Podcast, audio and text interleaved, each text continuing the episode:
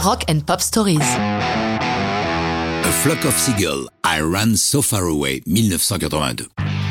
Pour démarrer cette histoire avec une vanne bien lourde, on dira que la carrière de Flock of Seagulls est tirée par les cheveux. En effet, le leader du groupe, Mike Score, et le bassiste Frank Maudsley étaient coiffeurs avant de devenir musiciens. Ce qui leur permettra, outre leur musique, d'être très remarqués par leurs extravagances capillaires, devenues l'un des symboles des années 80.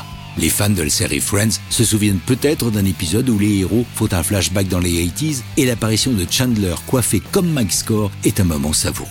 Et pourquoi donc ce curieux nom de groupe? Score adore le livre culte des 70s Jonathan Livingston Seagull. Il est aussi fan des Stranglers dont la chanson Toiler on the Sea contient la phrase A Flock of Seagulls. Revenons à la musique. Quelle est la source d'inspiration de Iron So Far Away? Mike Score, entre deux brushings, nous le raconte. On avait été écouter un petit groupe à Liverpool. Ils avaient une chanson intitulée I Run. Elle n'était pas géniale, mais on a adoré ce titre, I Run.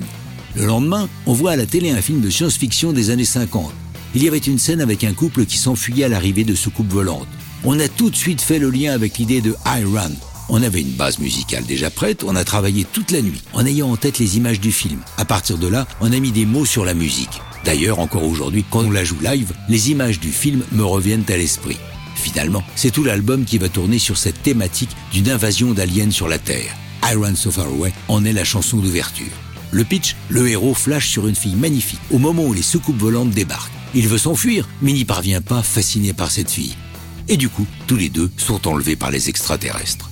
Comme leur congénère britannique Duran Duran ou Thompson Twins, Flock of Seagull va donc faire partie des chouchous de la toute jeune MTV. Le clip paraît novateur à l'époque. On y voit le groupe chanter dans une pièce couverte de papier d'alu du sol au plafond, sur lequel d'ailleurs se reflètent de temps en temps les caméras. Diffusé sur MTV en rotation maximum durant l'été 82, Iron So Far Away devient un gros hit aux États-Unis, mais beaucoup moins dans leur Angleterre natale. Top 10 en Amérique, ils ne sont classés que 43e chez eux. À noter qu'ils sont quand même numéro 1 en Australie. Iron So Far Away se retrouve en 2002 sur la bande originale du jeu vidéo Grand Theft Auto Vice City et dans de nombreux films comme Very Bad Trip 3 ou plus récemment dans La La Land.